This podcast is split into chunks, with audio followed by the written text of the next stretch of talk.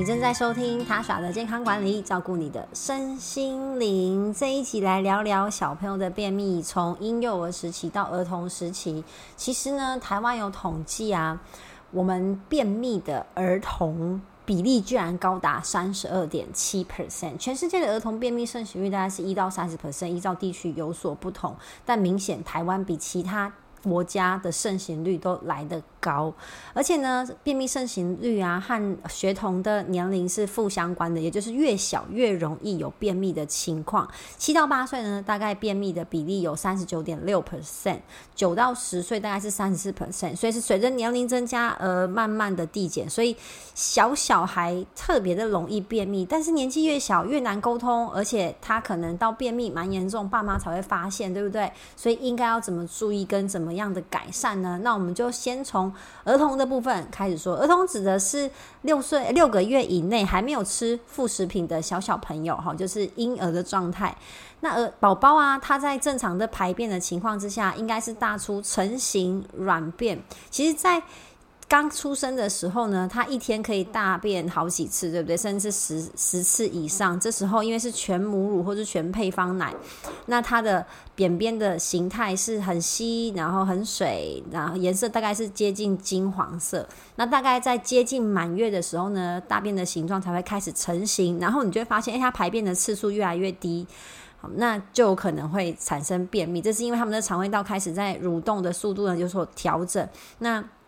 在母乳跟配方奶也有可能有交替，因为妈妈可能准备要换成啊，可能是奶比较少，或是说她想要使用全配方奶，所以在母乳跟配方奶之间的比例有有。变动的时候，其实等于宝宝摄取到的养分是有差别的，就有可能会产生便秘。好，那呃，台安医院的小儿肠胃科的主治医师陈慧文有表示呢，其实只要宝宝的食欲跟活力啊，他他就还是很有动力，这样子就还是会动啊，会笑啊，就跟一般平常差不多。那体重也没有太大的变化，哦，没有其他合并讲说会哭闹啊，或是肚子明显的胀啊。那就不用太担心，说，诶，他这样好多天没有大便了，会不会啊是真的便秘了？因为其实虽然我们大人也说每天有上厕所会比较好，但有些人他可能是两三天上一次，但是他整个身体状况是很好的啊，那腹部也没有堆积过多的粪便，然后粪便的形状啊、硬度啊都 OK，那其实我们也不会说他真的就是便秘。好，所以宝宝其实也是一一样的。那如果是喝配方奶的宝宝呢？就要看说他是喝什么样特别功效的配方奶，因为有一些配方奶其实会强调，讲说肠胃蠕动啊，好，或者是说益生菌啊，其实那也会有一些影响。那症状到底有什么呢？好，便秘的原因真的有很多啦，但主要就是因为他肠道如果吸收了这个食物残渣的水分。结果呢？呃，吸收太多了，或者他肠胃蠕动速度太慢了，哦，这样导致说他的粪便还没有排出去的时候就有点干硬了，那当然排出就会变困难。那当我们发现宝宝的下腹部明显是变大的，然后触感，然后可以去摸一下，还是有点硬硬的，哈，就是甚至可以摸到你那个大便的形状。然后甚至呢，宝宝会因为就肚子不舒服而产生哭闹，然后难以安抚，哦，甚至有点吃不下。那我们就可以合理的怀疑，然后他可能又几天没有便秘了，你就可以怀疑说，诶，他是不是大便上不出来，然后不是很舒服？好，那为什么会有这样的情况发生呢？刚刚讲到有喝母乳跟配方奶。我们首先就要先考虑这个奶粉的浓度比例，对不对？呃，我之前看我的朋友泡奶，他是超级按照。罐子上面的比例，好多一点 少一点都不行。好，温度它也会特别的测量。好，那有些妈妈可能没有这么细心，她可能想说，哎，呃，体重有点掉啦，然后怕营养不够，所以她就泡浓一点。哦，或是怕说，哎，她她呃最近这样子呃排便不太顺利啊，是不是要多喝一点水？哦，泡稀一点或浓一点，其实就影响到了这个呃奶水的浓度。好，其实你泡太稀，反而它会容易便秘，因为渗透压不足。那相反的，你泡太浓，则容易出现腹泻，因为浓那个营养浓度比较高，所以它喝下去可能一下无法吸收这么高浓度的营养，而产生了腹泻的问题。所以如果发现宝宝的肠胃道有状况，哈，不管是诶拉拉的比较稀，或是有便秘的情况，其实就把这个浓度调先调整为正常，他建议摄取，他建议冲泡的浓度，好来给宝宝做使用。那如果过了六个月，其实大概四到六个月，很多爸妈就会尝试给宝宝吃一些副食品。那一开始可能是呃麦精啊、米精啊，其实米麦呢，它的浓度都是比奶水还来的浓稠，所以刚开始添加的时候呢，容易出现不适应的问题，而产生了这个便秘，因为它的那个喝进去的液体是比较浓的嘛。那就需要有一点时间给它适应，所以一开始就是加一点点，好，可以看说，呃，它喝到什么样的程度呢？可能就是开始排便的形态会有改变，那你就调整一下浓度，先加一点点，然后，再慢慢的增加。那如果呢，还是有出现便秘的情况呢，可以帮宝宝稍微做一些腹部的按摩，去促进肠胃的蠕动。其实成人也是这样做按摩的啦，好，可以将婴儿专用的乳液或是婴儿油倒在手掌心，先搓热。好，然后涂抹好在腹部婴儿的腹部，顺着肚脐顺时钟哦，好绕圆圈，绕圆圈。大概你可以从靠近肚脐一点，然后绕到外圈，好，大家会比较靠近外围是大肠的位置，顺时钟这样按摩。那你不能只是摸着他的肚皮哦，要稍微有点按下去，就是按压，可以感受到他的那个肚子里面的肌肉。好，或是肠道啊，如果他真的是便秘蛮严重的，你往下压多一点，应该可以摸得到那个粪便硬硬的情况啊。如果这样真的是算比较呃，就是积了比较久的粪便，所以你可以稍微按压深一点点，好。但是其实宝宝的皮肤是很很脆弱的啦，所以你的乳液跟油可以涂多一点，去增加这个润滑度。好，尽量就是多按摩，让它促进肠道的蠕动。那另外是可以刺激新生儿，呃，就是婴儿的肛门的周围。我觉得这个其实跟猫也有点像。就如果呢，宝宝真的超过了三天以上都还没有啊排便，那我们可以买干净的手套，好，建议是用医疗手套，沾一点凡士林，然后在肛门的皱褶好的附近，好去。按压它，去刺激它的呃肛门这边，那会产生排便的反射。好，其实一这一天做个两到三次其实就可以了。你可以在帮他换尿布的时候，好顺便帮他按摩一下肛门的附近。其实这是呃刺激他排便的反射。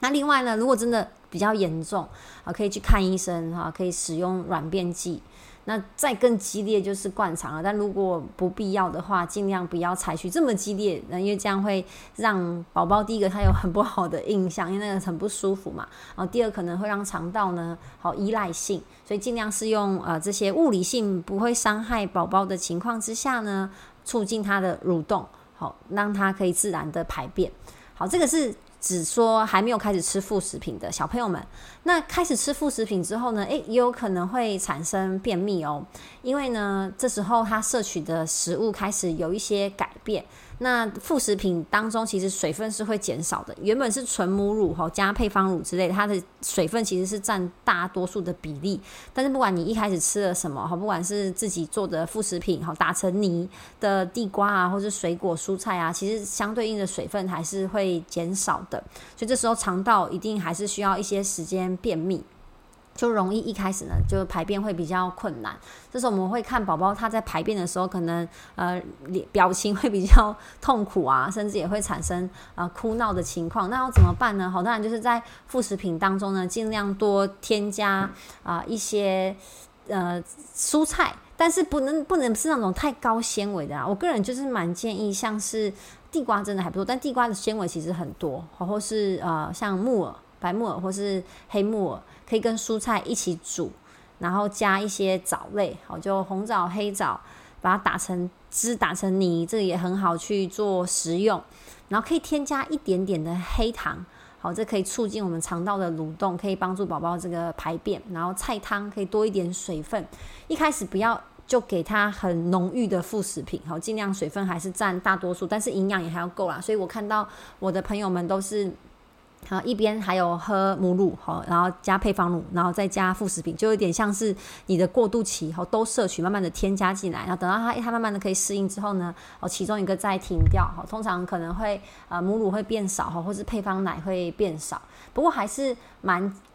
鼓励大家可以母乳的哺哺哺育时间可以再久一点，因为母乳里面还是有一些小对小朋友来说很好的抗体。好，那我之前听过最久的时间是喂母乳喂到两岁多，哦，但是它当然主食是其他的食物，但是呢，就可以从母乳这边摄取到不同的营养成分，这个是从其他食物或是配方乳里面吃不到的，所以通常对于小朋友的免疫力来说是有好的影响。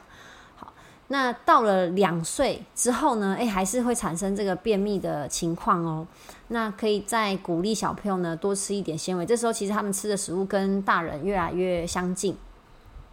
然后可能会想要吃一些零食，你可以用高纤的饼干，就纤维含量比较高的饼干，或是呃天然食物做成的像果干，哈，不要含额外的糖，啊，去给他满足他的口腹之欲。然后要开始训练小朋友有良好的排便习惯，哈，这个就是教养的问题啊，就不是营养摄取的问题。另外，我个人其实也蛮推荐木耳，或或者像苹果这样子的水果，蛮适合做成副食品，让它一开始做食用，因为它的纤维含量算是比较高，而且是那种嗯水溶性纤维，所以比较不像。呃，非水溶性纤维这么的刺激肠胃道，可以让它慢慢的肠胃道去做适应。那接着就是水分的摄取啦，在慢慢离乳的情况之下，其实他们需要额外的多补充水分。好，因为刚刚提到嘛，母乳跟配方乳里面的水分还是相对比较多的，所以它改成副食品之后，其实水分的摄取一定是会变少的。但是喝太多水又容易又容易吃不下，所以这也是要爸妈去用心的去调整，怎么让他喝到足够的水分，但是摄取的营养又还是。够，其实我还是建议吼，零食的部分啊，能够越晚开始吃越好，越晚开始吃越好，尤其是含糖量比较高、比较甜的，因为他一旦吃到那个甜味，他就会越来越想吃别的食物，正餐可能就不爱吃，因为大家都知道嘛，天然食物味道比较没有一些加工食品这么的浓郁和咸或是甜。